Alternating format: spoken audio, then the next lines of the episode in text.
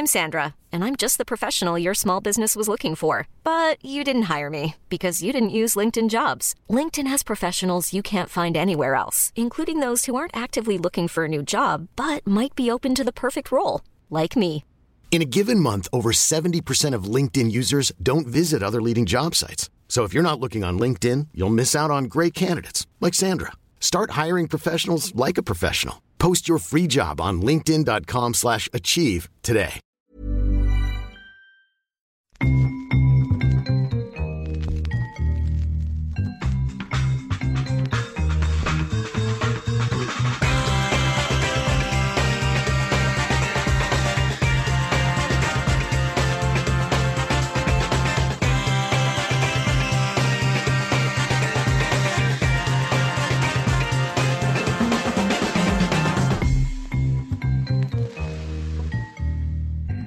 Bonjour, bonjour à tous. Bienvenue dans un nouvel épisode de Channel Random, le 16e, je crois, si je ne dis pas de bêtises, 16e épisode. Ouais. À mes côtés, Raphaël Masmejean. Vous venez d'entendre sa voix. Bonjour, Raphaël. Salut à tous. À nos côtés, euh, cette semaine, un nouvel invité. C'est alors c'est pas un invité classique puisque c'est un de nos auditeurs. Euh, c'est lui qui s'est porté volontaire, on va dire ça. Euh, Raphaël avait évoqué le thème pendant une émission euh, et Nicolas nous a envoyé un mail parce que il, euh, il était concerné. Bonjour Nicolas. Bonjour Alain, bonjour Raphaël, content d'être parmi vous. Bah, merci à toi en tout cas. Euh, on le dit, c'est euh, une émission un peu atypique parce que tu as envoyé un email après euh, une des émissions, je sais plus c'était laquelle d'ailleurs, où Raphaël avait mentionné le thème du survivalisme. Ouais, sur le dopage. Ah, c'était celle sur le dopage. Euh, donc, on va parler de survivalisme avec toi. Tu nous as envoyé quelques messages et euh, messages audio d'ailleurs, je me rappelle, euh, où tu nous expliquais un petit peu euh, ton point de vue là-dessus et, euh, et donc tu, le fait que tu pratiques le survivalisme. On dit ça comme ça? On peut dire ça comme ça, oui. Euh, ça fait Euh, combien de le- temps- ça fait combien de temps du coup? C'est c'est un long chemin en fait, mais je dirais euh, c'est un schéma de pensée qui dure depuis 10 ans, peut-être un peu plus de 10 ans. D'accord. 2008, 2008, quelque chose comme ça. ouais. Eh ben écoute, une petite bande-annonce et on est parti. Je m'appelle Bear Grylls. Et je pars à l'assaut de défis les plus extrêmes dans les sites les plus dangereux de la planète. Où avoir les bons gestes de survie est une question de vie ou de mort.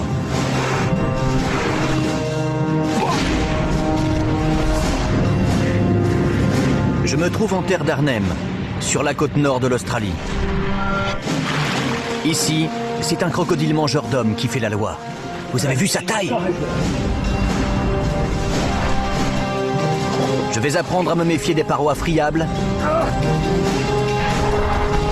Et je vais échapper de justesse à une chute dans une rivière infestée de crocodiles.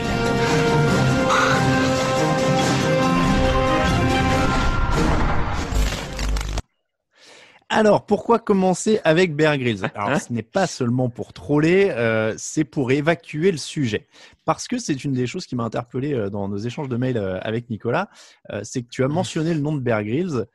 Bear Grylls, c'est le cliché, c'est le show. D'ailleurs, petit aparté, quand il dit euh, ce lieu est dirigé par un crocodile mangeur d'hommes, je m'imagine un petit crocodile debout sur ses pattes arrière avec une étoile de shérif et un flingue.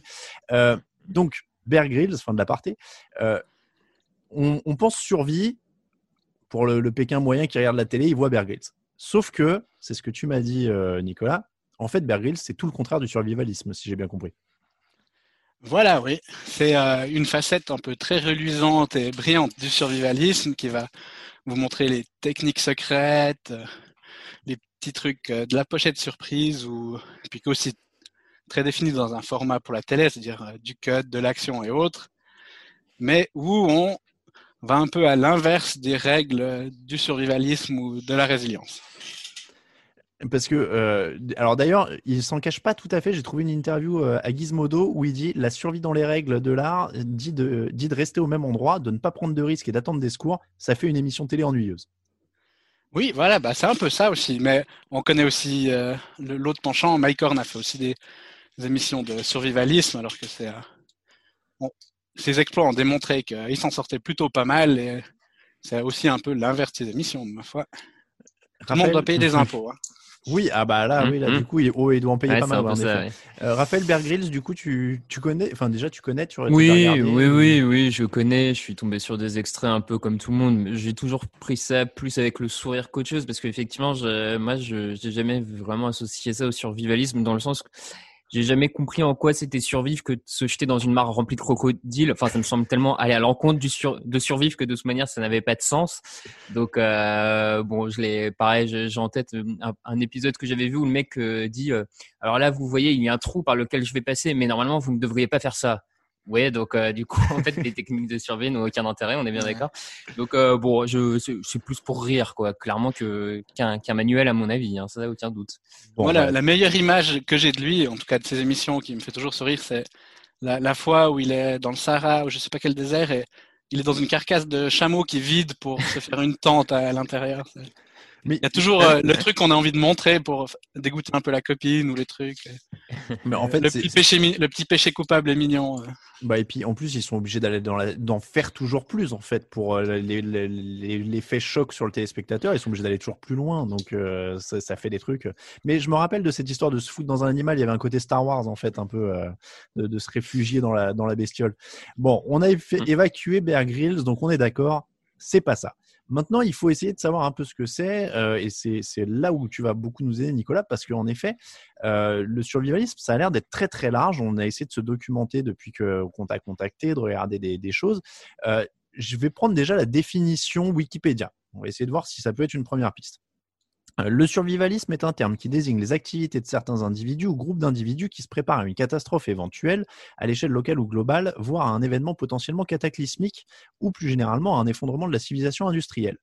Les survivalistes se préparent en apprenant des techniques de survie et des rudiments de notions médicales, en stockant des nourritures et des armes, en construisant des abris anti-atomiques ou en apprenant certaines techniques de bushcraft afin de s'abriter, se réchauffer, avoir de l'eau potable et se nourrir en milieu sauvage ou hostile. Le mouvement émerge aux États-Unis dans les années 60 sur fond de guerre froide. Il a plus récemment évolué en néo-survivalisme, qui est davantage un mouvement porté sur l'autonomie et l'indépendance par rapport au système économique global et à une attitude quotidienne qui tend à être plus proche de la nature. Je suis très long, je le reconnais, euh, mais Nicolas, est-ce que tu te reconnais là-dedans ou dans une partie de ça? Parce que moi, j'ai l'impression que ce que tu nous as dit dans nos échanges, c'était plus vers la fin, et ce qu'ils avaient l'air d'appeler le néo-survivalisme? Oui, alors maintenant, il y a plein de, de nouveaux termes. Il y a aussi le terme de la collapsologie. Mm. Et on, on se, on se retient là, on se, re- se- se retrouve là-dedans, justement. Après, il y a des penchants qui sont toujours euh, plus extrémistes que d'autres. Et euh, voilà. Mais c'est vrai que le survivalisme, en, en vrai, si on devrait le définir, c'est juste une quête d'indépendance et de résilience. C'est-à-dire d'être les acteurs de sa vie et du bien-être de sa vie. Alors, il y a une question, moi, qui, qui revenait et qu'on se posait euh, notamment avec Raphaël euh, en, en discutant, en préparant l'émission. Est-ce que le survivalisme, c'est forcément se préparer à quelque chose? Non, du tout. Ça pourrait être un des mouvements du survivalisme qu'on appelle le- les preppers, qui sont genre justement du terme euh, préparation, qui ça peut être n'importe quoi. hein. Ça peut être quelqu'un qui vit à côté euh, d'une rivière ou euh, d'un barrage, qui, se prépare juste à ce qui pourrait se passer ou le plus probable. Mais euh, redis-moi la question, je me suis juste un peu perdu. je, je me demandais si tu, il fallait forcément préparer quelque chose ou si ça, si ça pouvait être un mode de vie en fait au quotidien sans forcément se dire demain euh, il va se passer quelque chose euh, ou la civilisation va s'effondrer. Non, du tout. C'est en tout cas moi je le vis euh, au, au, au jour le jour, sans attendre le grand soir ou n'importe quel quel événement, parce que ça ça peut être tout. Genre perdre son emploi, surtout dans la condition actuelle, peut déjà être un un événement, euh, une embûche euh, sur notre chemin de vie. Donc Mm. euh, ça en fait partie. Ça peut être le décès d'un proche, le décès d'un enfant, une maladie. C'est tout peut être un levier. Ça peut être l'éruption du Yellowstone, comme euh, me casser les deux jambes Mm. et euh, de plus pouvoir travailler pendant trois mois, perdre mon emploi et une accumulation de, de problèmes de la vie. Raphaël, n'hésite pas hein, si tu. Ouais, ouais, non, non, j'écoute, j'ai l'impression que du coup, un peu vraiment le, le, le mot-clé par rapport à ce que Nicolas dit, c'est vraiment résilience en fait. C'est Mm. c'est vraiment cette capacité, plus que de se préparer à quelque chose de, à- de fin du monde et de se dire, faut que je sois prêt à fuir, c'est plutôt, j'ai l'impression vraiment ce, ce côté, euh, je, au jour le jour, je, je, je, je rentre en autosuffisance, exagérons pas, mais je, je m'organise, je, je réfléchis pour pouvoir être capable de m'en sortir tout seul quand je peux plus compter sur les structures étatiques, sur les structures euh, proches, tout ça. J'ai vraiment l'impression, ouais, le, mot clé, c'est presque résilience, quoi, en fait. Oui, ouais. Puis, comme tu dis, ben, c'est aussi ne, ne, pas compter sur le support de, sur l'aide de l'État ou du support étatique.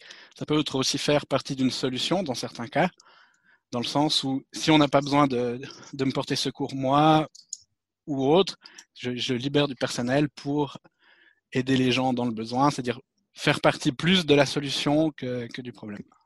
Alors, tu parlais, donc on parlait de prepper, survivalisme, etc. Est-ce que tu. Parce que c'est un sentiment aussi qu'on a eu en faisant des recherches. Moi, notamment, j'ai essayé de parcourir YouTube, par exemple, de chercher des reportages ou de chercher des chaînes. Est-ce que les preppers sont vraiment. Euh, comment dire la tendance dominante parce que j'ai l'impression que c'est très dur justement de trouver des gens euh, ou alors c'est ceux qu'on choisit de mettre en avant parce que ça fait des bons angles. Je, étant de formation journaliste, je sais que c'est aussi euh, des fois il faut trouver un angle un peu un peu sexy, mais j'ai l'impression que c'est plus dur de trouver des vidéos de gens qui justement ne, parlent pas de préparer quelque chose et, qui se consacrent juste à ce mode de vie d'être de pouvoir être indépendant. Ouais, mais donc le prépare c'est un peu la porte d'entrée, c'est un peu ce qu'on nous montre aussi un peu à la télé et autres. C'est souvent par là qu'on va arriver, par là qu'on va se questionner puis rechercher. Et euh, euh, moi-même j'ai commencé un, peu par là, c'est se dire bon on va commencer par euh, stocker des bouteilles d'eau ou autre puis après, c'est un peu un chemin de réflexion, qu'est-ce qu'on fait, qu'est-ce qu'on a envie. Et et être prépeur, c'est aussi plus simple, entre guillemets. C'est aussi, euh, c'est pas la, la, voie du fainéant, parce que je veux pas juger euh, les gens qui pratiquent ça comme autres, mais c'est simplement, euh, c'est plus simple, ça demande moins de travail, moins de réflexion, euh, de moins sortir de sa zone de confort aussi, parce que le, le si on veut, il va reposer sur quatre grands piliers qui sont genre quatre grands piliers de résilience qui vont être une résilience financière, une résilience euh, hydrique, c'est-à-dire euh, de son eau potable, d'une résilience alimentaire et d'une résilience euh, énergétique, qui vont être vraiment les, les quatre grandes bases avec, mmh. après si on veut imager le toit d'une maison, on va en avoir encore deux autres qui sont tout ce qui concerne les soins et la santé, comment prendre soin de nous, et dans le prendre soin de nous, une autre base qui va être tout ce qui est défense personnelle, comment se protéger ou protéger nos biens. Donc, juste pour être clair, euh, les preppers sont survivalistes, mais un survivaliste n'est pas forcément prepper. Oui, oui, parce que c'est juste que typiquement, euh, on, va, on va faire des généralités, hein, ça va être un peu plus simple. Mais le prepper, faut dire, c'est un courant qui vient des États-Unis, effectivement. Mmh. Et aux États-Unis, c'est quand même un assez grand business. Il y a quand même, mmh. il y a des salons de survivalisme, il y a des foires, il y a des sociétés qui vont vous vendre des bunkers à enterrer. Euh, c'est toujours les mêmes moyens, genre euh, si vous avez beaucoup d'argent, beaucoup de facilité. Donc un, un prepper, si on schématise, il va surtout, par exemple, ils vont faire, on vend des, des seaux de nourriture lyophilisés ou autres, qu'après qu'on peut prendre, enterrer dans son jardin, puis qui vont être bons pendant 20 ans. Puis s'il y a un problème, ben, je sais pas, j'achète pour euh, j'achète pour 2000 dollars de, de seaux de nourriture qui me donnent 4 ans d'autonomie en nourriture et je les enterre dans mon jardin ou je les stocke dans ma cave en en, disant genre s'il y a un problème, j'ai toujours ça. Ça c'est un mouvement de preppers. Le mouvement du, du au sens où je l'entends moi, ça va plutôt être dans mes réserves alimentaires, acheter un peu plus et conserver, stocker ce que je mange, ce que j'ai plaisir à manger, et faire avoir une résilience et une autonomie là-dessus. C'est dire que si du jour au lendemain je dois je ne peux plus aller au magasin, je ne peux plus aller à la ferme ou au marché. J'ai, admettons, X semaines, X mois, une année, deux ans de nourriture en rotation, ou d'avance, si on veut. Mmh. Et cette nourriture d'avance, mmh. c'est des choses que je consomme, que j'aime et qui me donnent le moral. Parce que si du jour au lendemain, j'ai euh, le volcan de Yellowstone qui explose et que ma seule nourriture euh, que je vais avoir, c'est de, de, la poudre, euh, une soupe d'eau et poudre, on le verra un peu plus tard, mais genre euh, mon moral et, et, tout va en pâtir. Alors que simplement avoir euh, ce que je consomme le plus, en suffisance et en avance, me permet d'avoir justement, comme on parlait avant, une résilience alimentaire.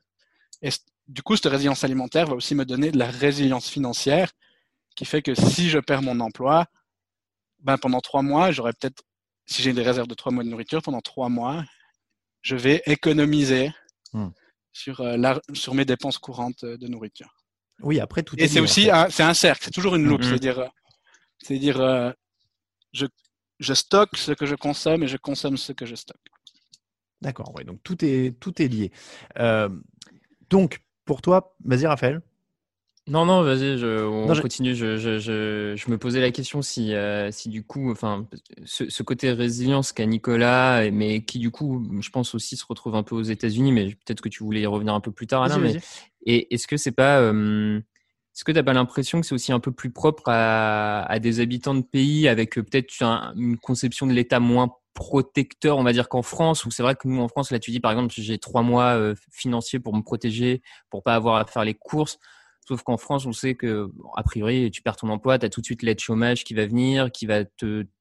Enfin, on est peut-être, nous, Français, moins dans ce besoin de résilience, dans cette recherche de résilience, parce qu'on est, on a été un peu euh, biberonné, j'ai envie de dire, par l'État, euh, l'État pro- protecteur. Mais voilà, c'était une question plus générale. Je me, je me demandais si ces, ces mouvements-là euh, avaient pas plus tendance à émerger dans des pays peut-être un peu plus pas individualiste parce que je suis pas sûr que ce soit le terme, mais plus libéral peut-être dans leur conception euh, de la société. Ouais, alors après, c'est vrai que sur, euh, on est quoi, 8 milliards sur la planète? Je vais pas dire de bêtises avec les chiffres, mais sur les 8 milliards qu'on est sur la planète, ouais. un, un bon nombre euh, de ces milliards de gens euh, survivent tous les jours. Il faut Mhm. quand même euh, se reposer notre question. faut aussi revoir ça dans, dans nos yeux d'occidentaux à nous et autres.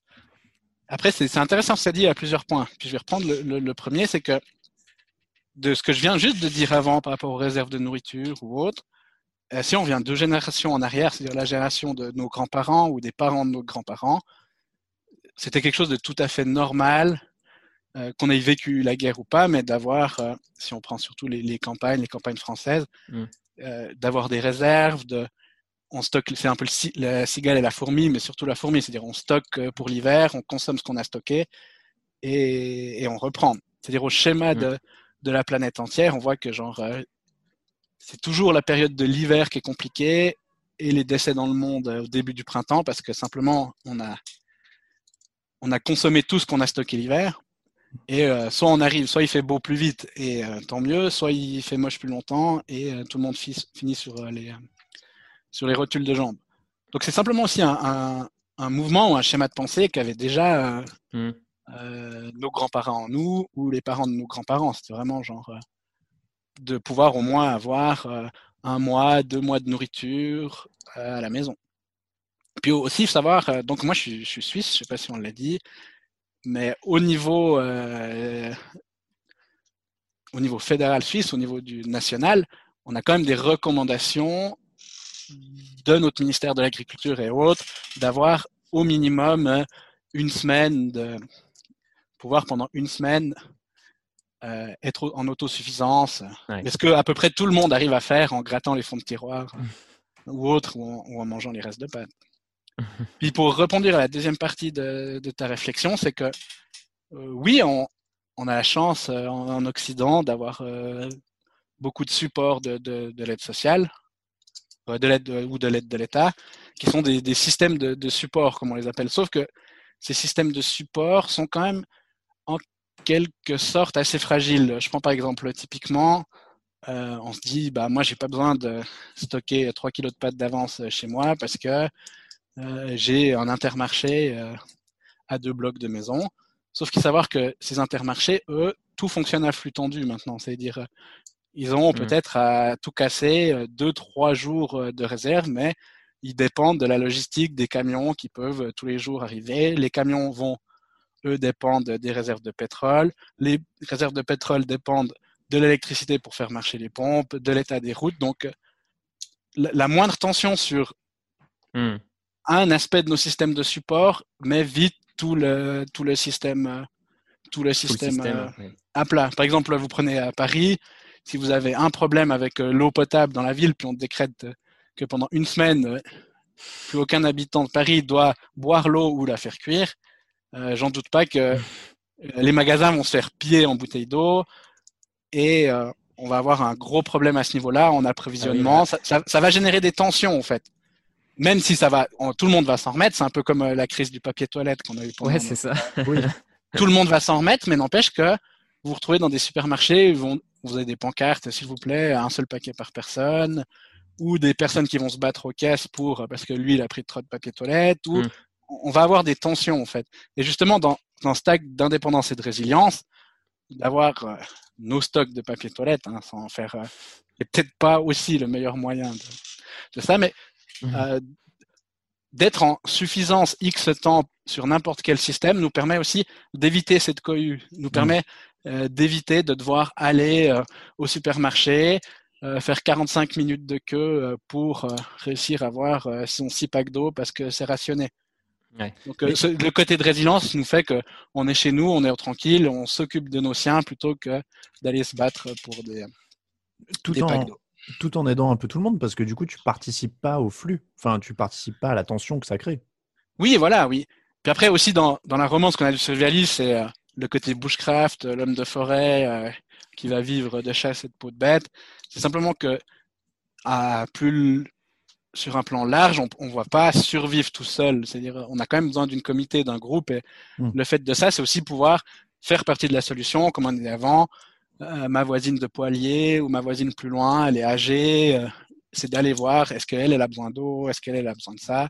Et aussi de, de pouvoir euh, prendre soin des, des gens autour, autour de nous.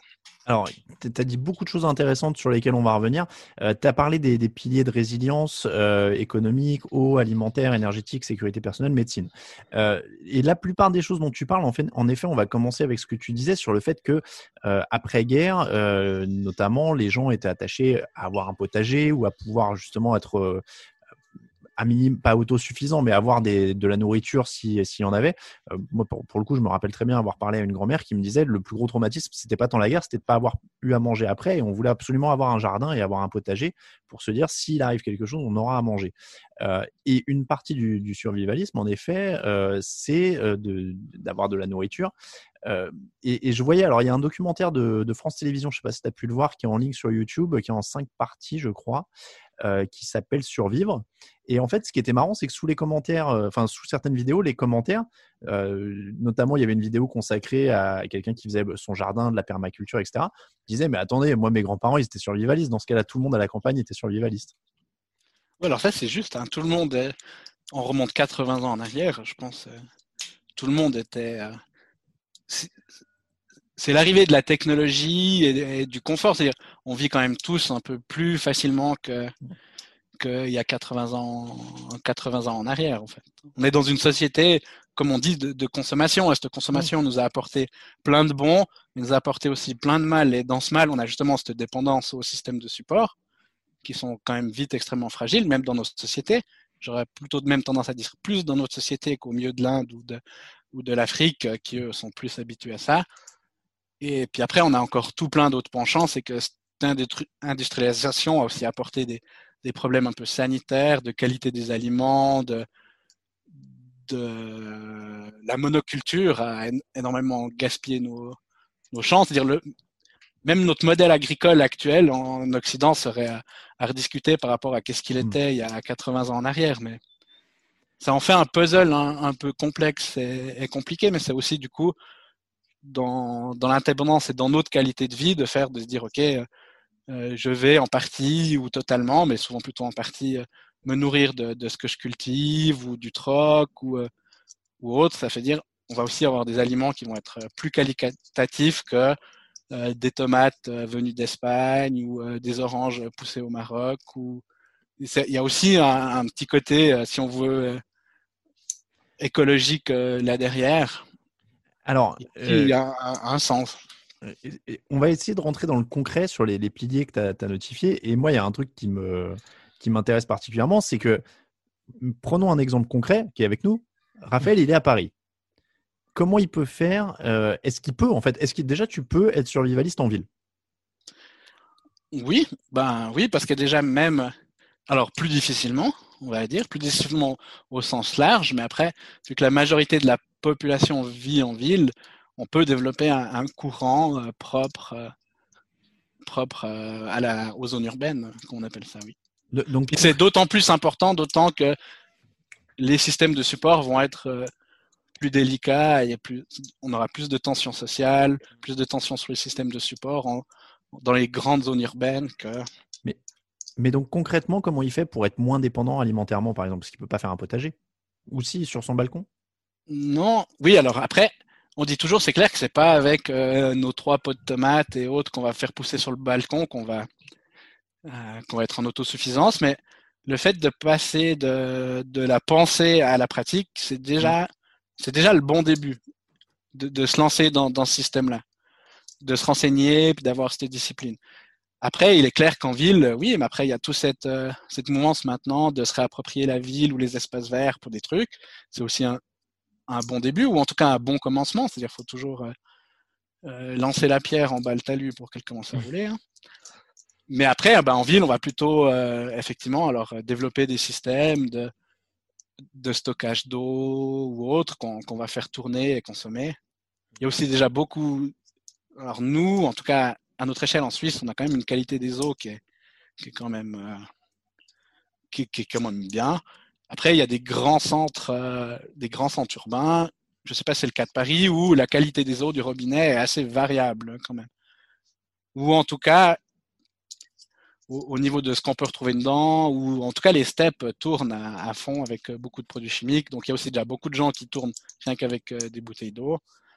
Mais avoir euh, une idée de résilience derrière, on va dire on va stocker des six packs d'eau ou des plus grosses bouteilles pour autant qu'on ait la place et du coup aussi faire un, un tournus là-dedans, c'est-à-dire on va pas simplement les empiler, on va, on va les consommer et autres, puis, euh, nous offrir euh, X temps. Mais effectivement, la, pensée du survivalisme en, zone urbaine, c'est une approche un peu différente, une approche que je connais un peu moins.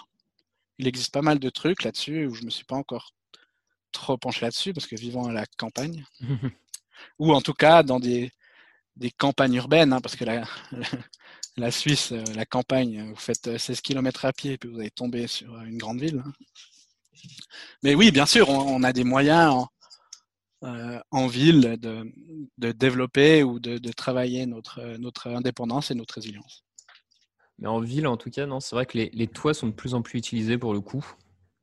Tu, voilà, les toits. Les toits sont, enfin, à Paris, en région parisienne, tu as un vrai boom de l'utilisation des toits pour à la fois des réserves d'eau, des, des micro-potagers.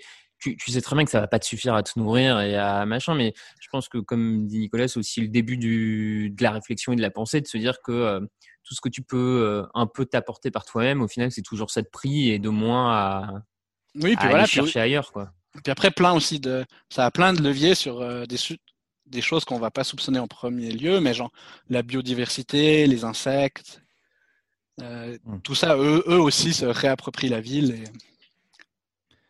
Mais, mais tu vois, par exemple, c'est, mais comme, euh, comme, il disait, enfin, comme on disait tout à l'heure, c'est, c'est vrai que finalement, c'est, c'est quelque chose d'essentiel parce que dans, dans, les villes, et notamment dans la petite couronne parisienne euh, qui était très industrialisée, il y a toujours eu ce qu'on appelle les, les, jardins ouvriers, où les, les ouvriers de, de, plusieurs, euh, de plusieurs entreprises avaient des petits jardins collectifs pas très loin dans lesquels ils faisaient pousser patates, carottes, oignons et, et poireaux. Quoi. Et c'est et ça, ça, a eu tendance un peu à disparaître et ça revient justement. Il y a de plus en plus une réexploitation de quelques friches comme ça en, banlieue parisienne.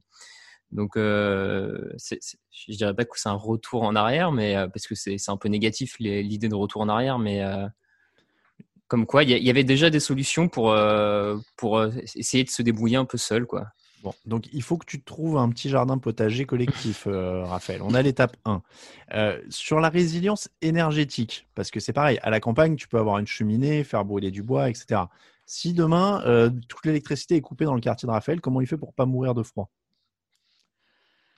Il met des pulls. voilà, on met des pulls, on serre les uns contre les autres. Non, ben mais après, dans, dans, la résilience énergétique, on va retrouver par exemple tout ce qui est aussi euh, une des plus grandes craintes de l'homme euh, depuis son existence, c'est genre euh, la nuit.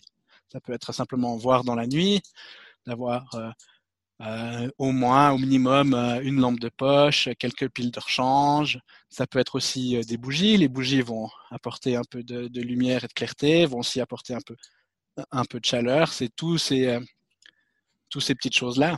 C'est toujours, si on part par exemple maintenant dans un des, penchant du survivalisme qu'on appelle le bushcraft, euh, le vivre dans les bois et autres, tout ce qui est un peu le survivalisme rude, genre hein. Mm.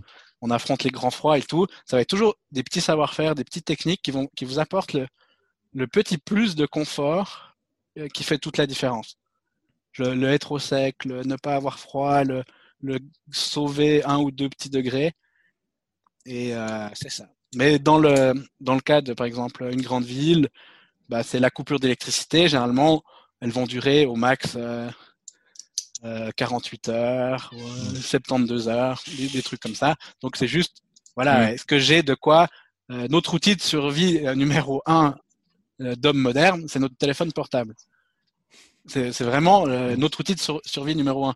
C'est pouvoir euh, communiquer et autres. Donc, euh, est-ce que j'ai de quoi euh, Mm. recharger mon téléphone portable euh, sur les 72 heures que pourrait durer euh, cette coupure Est-ce que j'ai quoi de, de m'éclairer?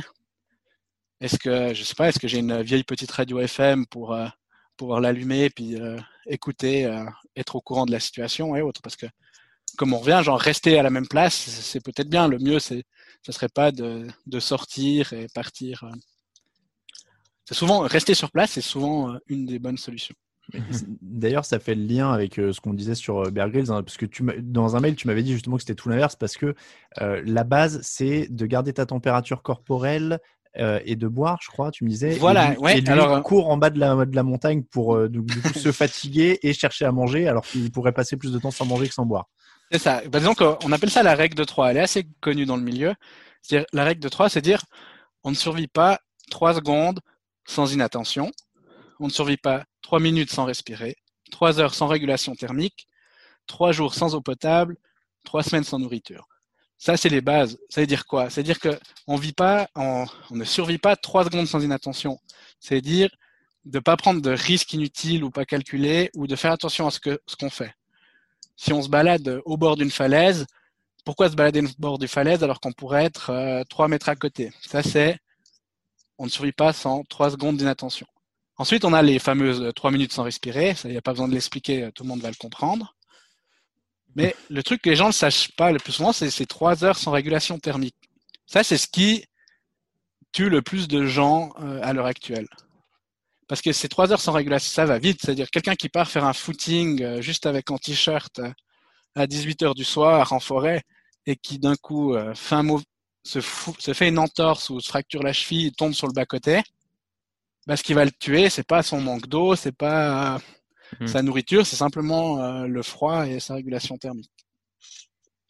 Et ensuite, après, on retrouve, on ne survit pas trois jours euh, sans eau potable et euh, trois semaines sans nourriture. Puis pour tomber sur Bear Grylls, bah voilà, c'est que, comme l'exemple que j'avais donné, c'est que il va sauter d'un hélicoptère et la première chose qu'il va faire, c'est qu'il va courir après un, un petit lapin pour essayer de le mettre au bout d'une broche et le truc en courant en bas en, bas un talus. Alors là, on voit qu'il il bafoue la règle numéro un, qui est l'inattention, c'est-à-dire on va pas courir en bas un talus puis risquer de se faire mal pour attraper un lapin alors que pendant les trois prochaines semaines, on est assez calme. Il va plutôt, faudrait plutôt se focaliser sur OK, bah, je suis perdu, quelle heure est-il? Mon premier souci, ça va être souvent ma régulation thermique. C'est comment Faire du feu, ouais. ouais, faire du feu ou simplement comment ne pas perdre d'énergie euh, avec la chaleur puis avoir un, Mm. un mini confort.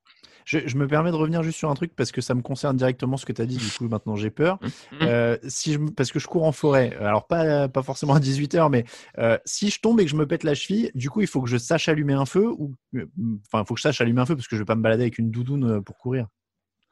Non, mais voilà, mais on retombe sur ce que je disais avant, c'est que notre premier objet de survie va être notre téléphone portable. Ah, mais je cours sur mon euh, portable parce que je veux pas qu'on m'embête. Ben voilà, ouais. Mais euh, du coup, alors, euh, une petite séance question-réponse, c'est-à-dire, voilà, t'es tombé, t'as roulé en bas un talus, euh, qu'est-ce que tu fais? Euh, alors, enfin, ouais, non, si j'ai un télé, si j'ai un autre téléphone, tu me diras avec lequel je cours où il y a juste un forfait minimum, donc je peux appeler les secours quand même. Voilà, tu peux appeler. Mais sinon, bah, on va appeler des gens, on va crier, on va autre. Le problème, c'est que crier pendant euh, pendant deux heures, ça va crier, ça va 20 minutes, mais après, on va on va avoir de la peine. Donc, euh, souvent, certaines choses qu'on retrouve sur des, des sacs de sport ou surtout des sacs de montagne, c'est un petit sifflet. Parce que euh, siffler pour attirer l'attention, ça vous allez pouvoir le faire pendant des heures et voire des jours, Mm. ce qu'on va pas pouvoir faire en criant. Donc c'est juste simplement la communication, c'est-à-dire euh, attirer l'attention et euh, qu'on puisse nous retrouver. Ou tout simplement, ce serait d'avoir avec toi un sac avec une veste ou une mini couverture de survie ou n'importe quoi, de passer une sale nuit, mais une sale nuit qui fait que hmm. le lendemain matin, tu, seras, tu, seras encore là. Ok. Non, mais parce que je pensais, je, par exemple, souvent on a une petite ceinture avec sa gourde ou des choses comme ça. Même mettre dedans, j'avais vu euh, dans certains reportages qu'il y avait des petits dispositifs pour allumer du feu facilement ou des choses comme ça. Ça peut oui, être voilà. intéressant. Après, ça c'est un outil. Les, outils sont intéressants, mais le savoir l'est toujours plus. C'est-à-dire hmm. euh, euh, savoir utiliser l'outil, mais après c'est justement c'est la préparation d'un feu. Ce n'est pas qu'un allume-feu. C'est genre hmm. c'est facile s'il fait sec, on a plein de petites brandis, mais maintenant si on a du bois mouillé comment on allume le feu? Donc, euh, c'est. Euh, d'accord. C'est intéressant, mais ça serait pas l'outil, euh, l'outil premier. non, mais c'est à retenir aussi. C'est le savoir. Mais après, pour pour rebondir, par exemple, sur vu qu'on a pris Paris comme exemple depuis le début, on prend les, les lignes du métro aux heures de pointe, on sait l'hiver, par exemple, l'intérieur du métro, il fait chaud. On mmh. suffoque et généralement il fait chaud et dehors il fait froid. Mais mmh. maintenant, vous avez donc énormément de personnes vont travailler euh, juste avec leur petite veste ou on voit des gens simplement parce qu'ils traversent le métro en courant entre euh, leur poste de travail et l'entrée. Mais maintenant, voilà, le métro s'arrête, panne d'électricité, euh, tout le monde dehors, euh, sortez. Et là, c'est le problème, c'est qu'on va se retrouver avec beaucoup de gens qui n'auront soit pas des chaussures appropriées s'il y a de la neige, mais tout simplement pas de veste. C'est-à-dire ils seront en t-shirt, petit tailleur, ou veste, alors que dehors il va faire 3 euh, degrés euh, et il va pleuvoir à la verticale. Et ces gens vont devoir se débrouiller à ce moment-là. Il n'y a plus de métro, mm. les bus vont être bondés, les taxis vont être débordés, et ces personnes vont passer un sale quart d'heure, ou de sales longs quart d'heure. Puis on retombe nouveau dans genre euh, avoir un petit peu plus de confort, le truc. Donc mm. du bon sens, c'est-à-dire avoir une veste l'hiver, avoir un bonnet, avoir mm. Mais toutes ces petites choses qui font la différence, mais toutes ces petites choses qui font que notre monde moderne, nos rythmes où il vit, on, on a envie de s'en passer par, euh, par confort ou par, euh, par dans notre zone de confort, en fait. Parce que oui, ça va être embêtant de prendre une veste, oui, ça va être embêtant de l'enlever quand on arrive dans le métro parce qu'il fait chaud. Ça demande des efforts comme euh, beaucoup de choses. Mais en fait, je crois que c'est pour ça qu'on t'a invité, c'est parce que c'était vraiment le ton de, tes, de, tes mails, c'est que en fait, c'est plus du bon sens qu'autre chose. Il n'y a pas l'air d'y avoir grand-chose de compliqué ou de, euh, ou de farfelu euh, dans, dans, la philosophie de, dire euh, c'est juste du bon sens. Enfin, encore une fois, ça a l'air de se résumer à ça. Il n'y a pas besoin d'acheter, comme tu le dis, un milliard de gadgets ou de choses comme ça, quoi. Non, du tout. Bah, la porte d'entrée, c'est vraiment une réflexion sur sur euh, le bon sens, sur euh, c'est toujours aussi la, il y a toujours les, probabilités. Je crois que j'en avais parlé aussi dans l'email, c'est-à-dire pour évaluer, évaluer un risque, on va toujours évaluer son danger et évaluer sa probabilité. C'est-à-dire, par exemple, quelle est la probabilité que je tombe, que je, je, crève quand je me déplace avec ma voiture? Une probabilité sur 10. Donc la probabilité que je crève, elle va peut-être être euh, de 8. Après, quelle est la dangerosité que je crève en voiture? Elle va être simplement de 1. Donc, on va faire, par exemple, 8 fois 1, ça nous donne un score de 8. Et après, on va dire, voilà, quelle est la probabilité que le Yellowstone explose? Sur 10, elle va être quasi à 0. Hmm. elle va être 0. Et après, quelle est la dangerosité pour moi si le Yellowstone explose? Bah, À Paris, ça va, mais si on habite le Montana, ça va être, par exemple, 10. Hmm. Mais du coup, cette probabilité, elle est 0 fois 10, elle vaut 0 en points. Donc, euh, dans mon esprit, dans ma quête d'indépendance et de résilience, c'est plus logique que je me dise, OK, ben, est-ce que j'ai une route de secours? Est-ce que j'ai un cric? Est-ce que, si au besoin, euh, puis que, je sais pas, j'ai pas mon attel, mais est-ce que j'ai de quoi passer une nuit dans ma voiture? Est-ce que j'ai, euh, ne serait-ce qu'une couverture en laine et un bonnet? D'accord. Mais tu es, presque, si je peux me permettre, du coup, à l'opposé des preppers, parce que les, risques, ou en tout cas, enfin, les risques qui sont parfois évoqués, d'effondrement total, d'invasion ou etc. Ils sont souvent très proches de, de zéro ou c'est des choses qu'on n'a presque jamais vues dans l'histoire? Oui, oui. Après, ça, ça, on prend des courants extrêmes du preppers, mais par exemple, un prepper, ça peut être simplement une personne qui qui prend tous les jours sa voiture puis qui décide d'avoir euh, deux roues de secours. D'accord, ok. C'est déjà eu mmh. un peu euh, une définition de prepper, si on veut. Et après, on peut partir dans les, dans les extrêmes des personnes qui, oui, euh, qui vont claquer des dizaines de milliers de dollars pour fabriquer, s'enterrer un, abri atomique. Oui, alors. Donc, quel est, c'est toujours le risque, le risque atomique, il existe, surtout par rapport à nos centrales, surtout en, Europe occidentale, parce qu'on a des centrales à peu près partout, mais après, c'est toujours. Enfin, on dit toujours, genre, est-ce que j'ai envie de, de m'acheter est-ce que j'ai envie de mettre 50 000, 100 000 euros pour euh, m'enterrer un abri dans le jardin alors que euh, qu'est-ce que je pourrais faire d'autre de plus pragmatique avec euh, avec ça? C'est tout un, c'est toujours un schéma de pensée. Oui, et puis alors pour le coup, si je peux me permettre, moi c'est un peu ce qui me choquait dans certains reportages. Je sais pas pour toi, Raphaël, mais c'était euh, à quel point c'est flexible et faisable. C'est-à-dire que avoir un abri antiatomique euh, dans ton jardin, c'est bien, mais si l'explosion a lieu quand tu es de l'autre côté de la maison et que tu es soufflé avant de l'atteindre, euh, oui, oui, après, c'est toujours, on a l'image, on appelle ça le syndrome des 12 ninjas.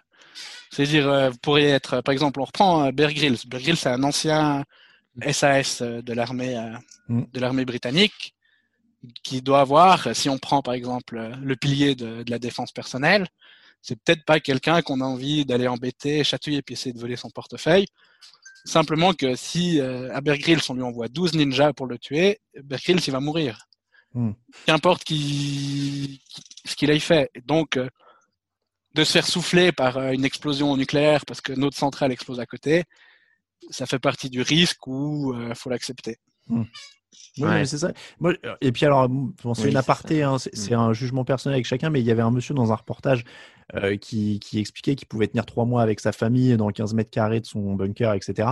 Euh, on a vu ce que ça donnait le confinement. Je sais pas comment tu passes trois mois avec ta famille dans 15 mètres carrés, sans fenêtre, sans tuer tout le monde de toute façon. Donc, euh, c'est ça, c'est très mm. personnel, mais moi, je, que... je, préfère être soufflé par l'explosion tout de suite. Mais c'est le mental, en fait. Je crois que c'est aussi une des clés. Oui, bah après, quand on parle dans la règle de 3, hein, on va toujours, euh, on peut toujours rajouter après qu'on va, on va pas survivre euh, trois mois sans hygiène. Puis après, on parle mm. toujours de trois ans dans un, dans un univers mental et psychologique euh, toxique. C'est-à-dire qui va nous rendre fous et, et perdre la boule. Donc, ça fait partie de ça.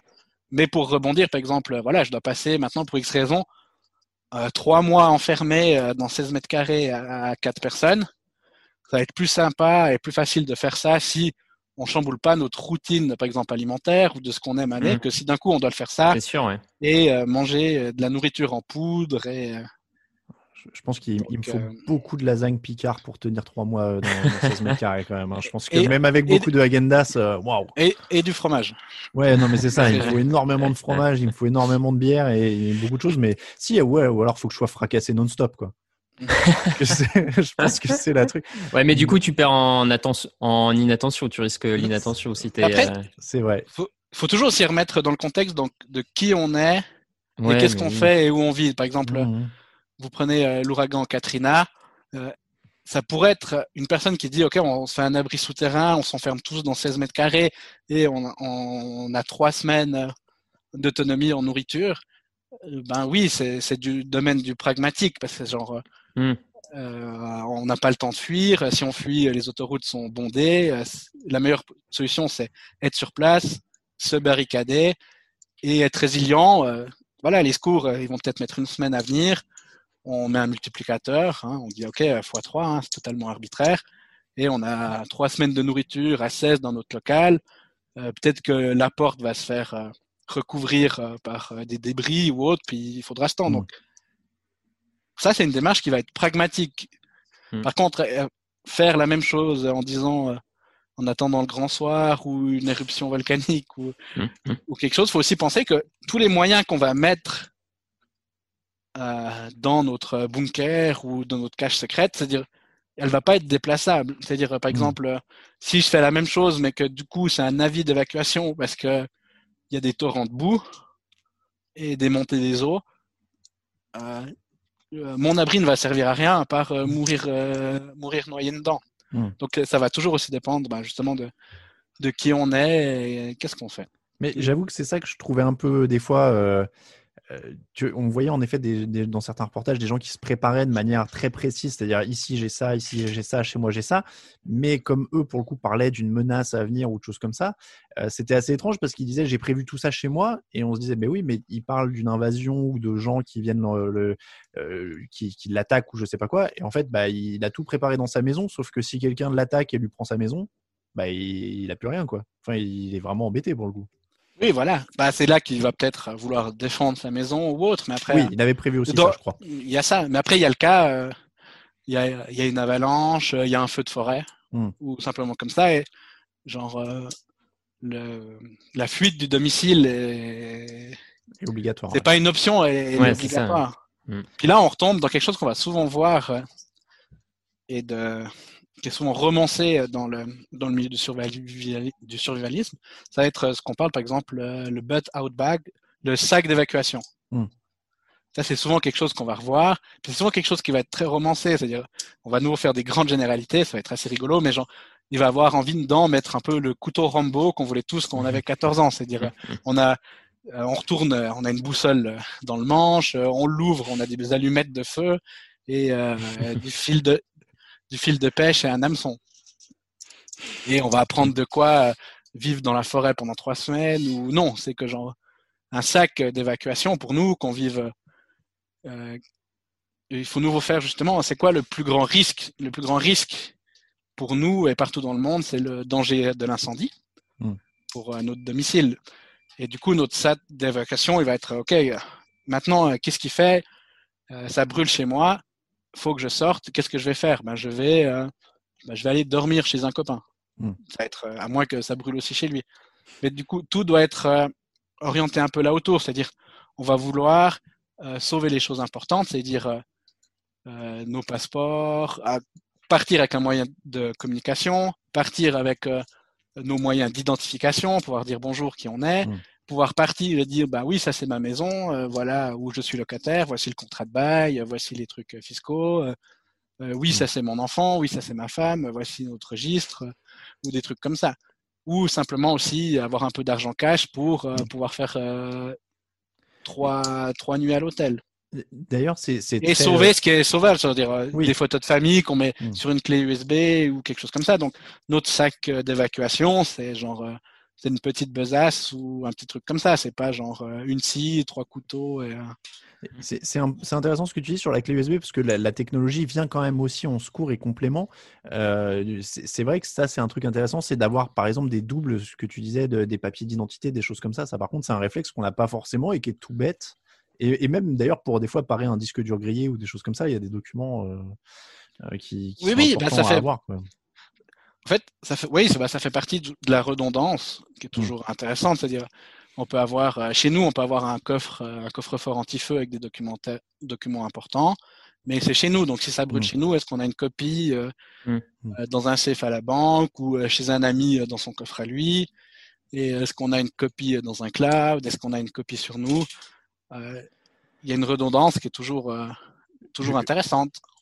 Juste pour, euh, pour aller vers. Euh, pour, on va pas loin de terminer, mais euh, pour aborder un petit peu le, volet de la sécurité, on voulait pas rentrer dans les clichés, armes, etc. Mais il y avait un truc de sécurité, moi, que j'ai trouvé vachement intéressant dans, dans, ce que tu m'as dit en préparation, qui était la sécurité. D'ailleurs, c'est pas forcément avoir une arme chassée ou, ou, se défendre, etc. C'est aussi le côté sécurité passif, moi, que j'ai trouvé vachement intéressant sur ce que tu disais, d'éviter les conflits, en fait.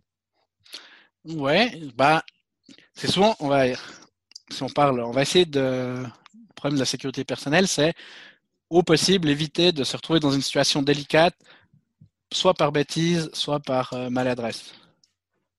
Donc ça va déjà être un peu de l'observation euh, à gauche, à droite. Puis souvent, euh, ce que j'aime bien dire, c'est qu'on on va pas mourir de, on va pas mourir de honte ou mourir d'orgueil.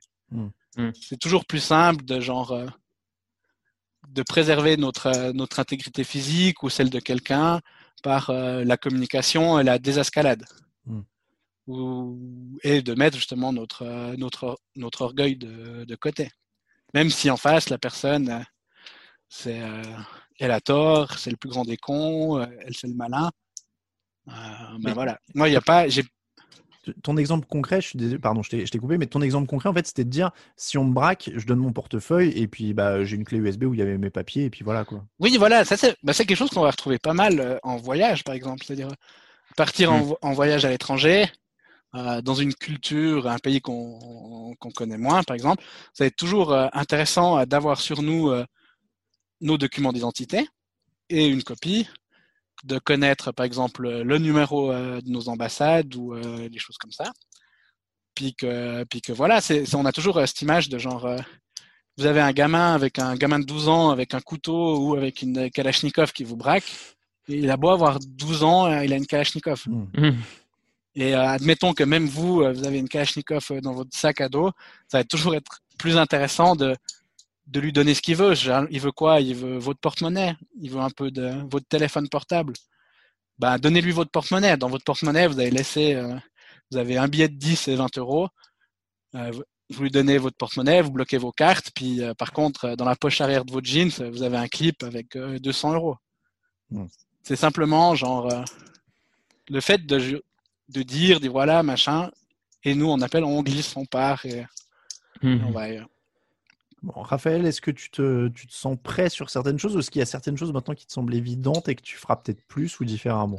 Alors écoute, euh, je, suis prêt sur. Euh, j'étais déjà prêt sur le truc des papiers quand je pars à l'étranger. C'est déjà un bon point. Des, trucs comme ça, j'ai toujours des doubles, des machins, des trucs sur les clouds euh. Mais non, non, moi ça me semble plein, plein de bon sens tout, tout ce qui a été dit par, par Nicolas depuis le début. Et ouais, vraiment le côté intéressant, en fait, c'est que c'est une démarche vachement plus globale que juste euh, s'acheter euh, trois paquets de pâtes pour tenir un peu plus. quoi. C'est mmh. vraiment euh, réfléchir. Donc c'est clairement c'est assez intéressant. On va on va se pencher dessus un peu plus un peu plus, je pense. Je, je pense que sans, sans épiloguer, mais par exemple, moi j'aurais bien aimé passer mon brevet de secouriste. Je pense que ça rentre un peu dans ce cadre-là aussi. Il n'y a pas assez de gens qui, qui, passent ça, mais ça peut être des, des premières des premiers soins ou des choses comme ça qui peuvent aider pour soi et pour les autres. Non, je pense que ça, ça rentre un peu là-dedans de passer ces, ce genre d'examen-là, non, Nicolas? Oui, tout à fait. Ben, disons que euh, la connaissance est un des outils, euh, si ce n'est le plus, le plus important.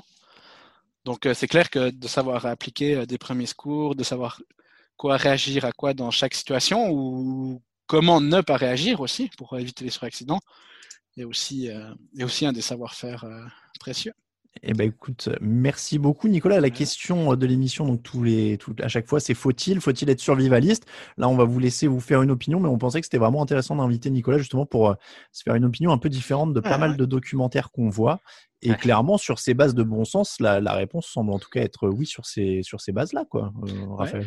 Si vous me permettez, j'aimerais juste un, dernier petit point. En fait, on a vu, on a parlé pas souvent que notre premier outil de survie, c'était notre euh, téléphone portable ce qui est souvent vrai. Mais on a aussi euh, un peu tous les dévers que cela a apporté. C'est-à-dire, par exemple, euh, est-ce qu'on connaît combien de numéros euh, on mmh. connaît À part les numéros d'urgence, est-ce que vous connaissez par cœur le numéro de votre femme, de votre mère, de votre père? C'est quelque chose qui maintenant c'est perdu par simplicité parce que ça peut être simplement, ben voilà, moi je suis, je suis parti, je suis tombé, j'ai perdu mon attel, il est cassé. Par contre, il y a quelqu'un qui est là qui me prête le sien, mais mmh. qui j'appelle alors oui, on peut appeler les numéros d'urgence qu'on connaît tous par cœur, mais c'est peut-être pas forcément. Donc c'est aussi, voilà, est-ce que dans notre porte-monnaie, on met une petite carte à 5 où on a réécrit euh, les trois numéros les plus urgents, hmm. où on se donne la peine d'en écrire un, ou typiquement, les trucs qui va bien, ça c'est le, petit tip, c'est-à-dire dans la, doublure de vos poches, écrire des numéros importants ou un numéro important au feutre. Ah parce que ça peut être aussi, euh, moi je suis pas très bien, je suis pas conscient, pas en état de parler. Vous pouvez toujours aussi détrousser votre poche et la montrer, la personne voit que c'est un numéro et elle peut appeler le numéro de vos contacts d'urgence. C'est mal ça. Ouais, super, euh, super astuce. Mais on, on aurait. On fait ça avec les enfants à Disneyland. On leur écrit sur le bras ou le ah, truc. C'est un peu la même chose en modèle adulte, c'est-à-dire euh, dans la poche du pantalon, euh, on y voit On, aurait pu en, faire encore plus. En tout cas, on te remercie pour euh, cet aperçu. Euh. Nicolas, on, se quitte avec une, petite recommandation. Tu nous as dit que tu avais un livre à, recommander. Oui, oui. Alors, j'ai vu que dans l'émission, vous aviez souvent cette partie un peu recommandation et autres. Je me, je me dis, merde, si on me donne la question piège, qu'est-ce que je vais dire? Non, mais simplement un livre que j'ai lu il y a longtemps, puis qui m'a un peu fait passer d'une étape ou une réflexion personnelle un peu plus.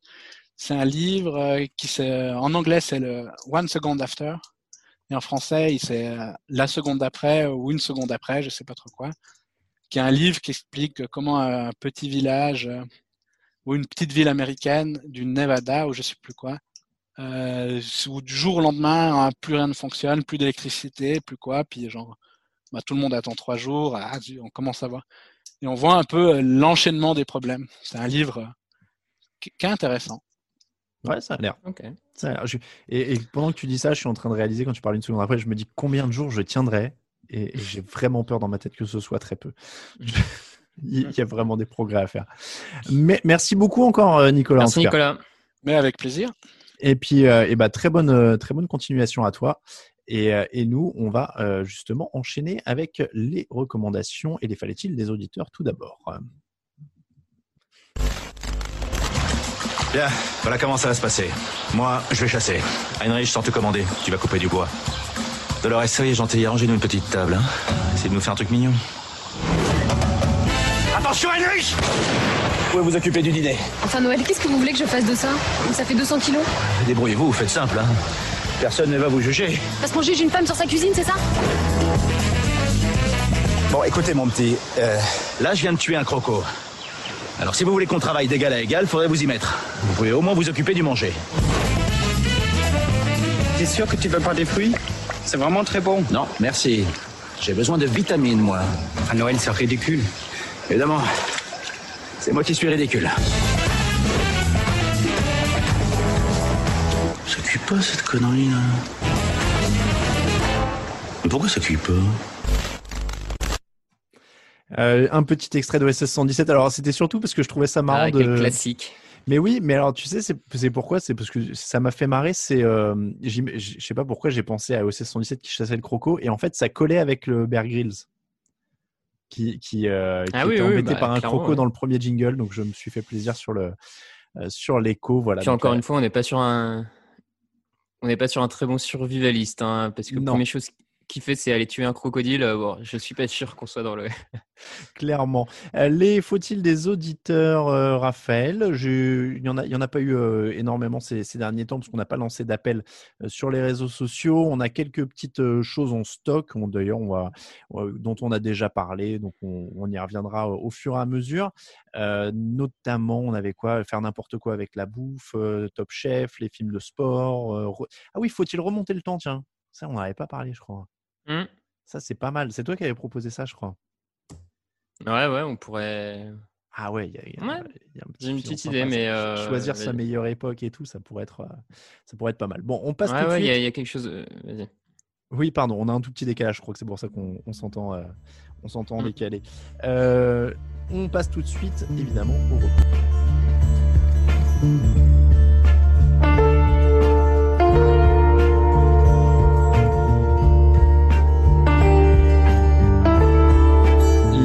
Recommandations donc de la semaine. Je sais pas pourquoi je dis semaine parce qu'on fait pas toutes les semaines. Euh, les recommandations de l'émission. Donc, euh, Raphaël, euh, le Ondelat de la semaine, c'était pour moi le Ondelat Universe. Euh, J'ai choisi un Ondelat raconte qui s'appelle l'affaire Sarrazin, meurtre au temps du Minitel Rose. Et alors, je ne dirais qu'une chose, Raphaël. Christophe Ondelat qui imite une femme échangiste qui chauffe un mec dans les bois. Ah oui. Ah oui. Ah oui, ouais. oui, oui. Ah, Ah, ouais. Je dis oui. Ah ouais, alors là, je vais te dire que euh, Christophe Ondelat qui imite l'échangiste, ça. Au début, je te jure, j'ai commencé cette émission, ce- cet euh, épisode-là de, de Ondelat raconte, je me disais, ah, je sais pas, je sais pas. Tu vas chercher un truc Mm. justement à recommander. Et puis alors là, sur cette imitation de femme échangiste qui chauffe un, un pauvre innocent dans les bois, c'était Mm. waouh. Là, c'était la révélation. Là, Tout- ça, ça prend une autre dimension. C'est, euh, on, rentre dans des sommets d'imitation. Euh, donc, ce sera l'affaire Sarrazin, meurtre au temps du Minitel Rose. Euh, les recommandations globales de l'épisode. Raphaël, je te laisse commencer. Alors écoute, je suis parti sur un film qui est un peu lié au thème sans être trop trop lié, mais peut-être plus avec la branche extrême. Bref, donc c'est le film Tech Shelter. Donc shelter comme un abri en anglais, S-H-E-L-T-E-R. Je Mhm. précise, ma prononciation n'étant pas idéale sur le moment. Euh, donc, il y a un film de 2011. Ça remonte un peu de Jeff Nichols et ça raconte l'histoire d'un père de famille euh, aux États-Unis, dans un État euh, au centre des États-Unis. Tu sais, les États souvent touchés par les tornades euh, Mm. qui en ont toutes, toutes les saisons, tous les ans, quoi.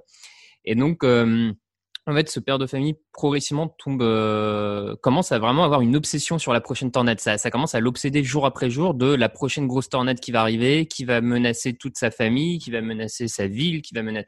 Donc, ça devient vraiment une obsession au point de complètement changer son comportement du jour au lendemain et de, en fait, de basculer progressivement un peu dans le survivalisme où il de plus en plus, il se, il se comporte pour se préparer à cette prochaine tornade qui l'obsède, jusqu'à euh, aller de, de plus en plus dans l'extrême. Et voilà, donc c'est une sorte de euh, thriller psychologique, euh, angoisse, euh, vachement bien. Je, je le recommande énormément, énormément.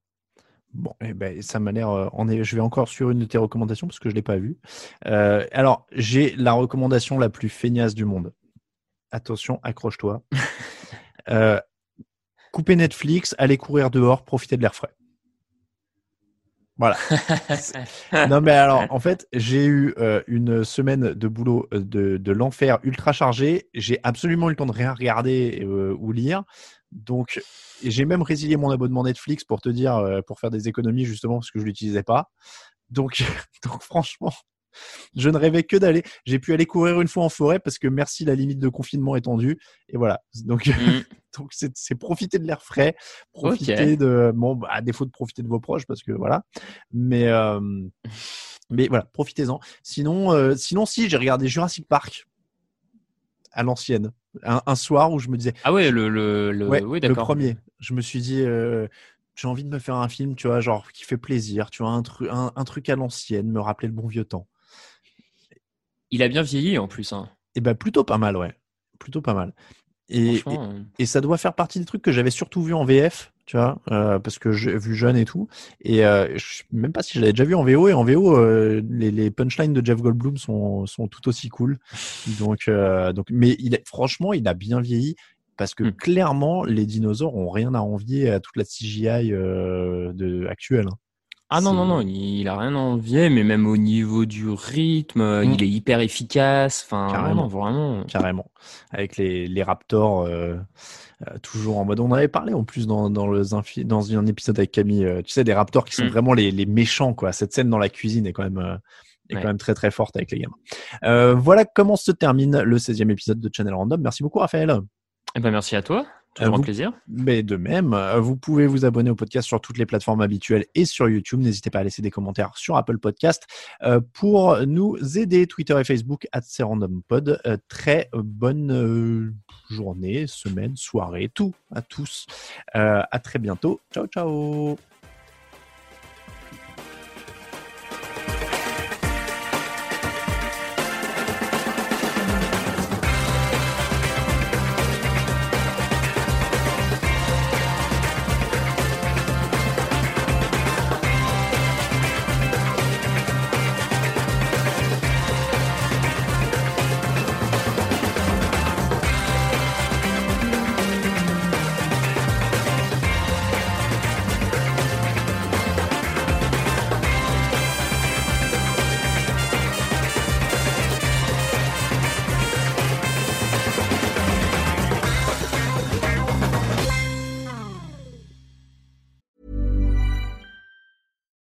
Hi, I'm Daniel, founder of Pretty Litter. Cats and cat owners deserve better than any old fashioned litter. That's why I teamed up with scientists and veterinarians to create Pretty Litter. Its innovative crystal formula has superior odor control and weighs up to 80% less than clay litter. Pretty Litter even monitors health by changing colors to help detect early signs of potential illness. It's the world's smartest kitty litter. Go to prettylitter.com and use code ACAST for 20% off your first order and a free cat toy. Terms and conditions apply. See site for details.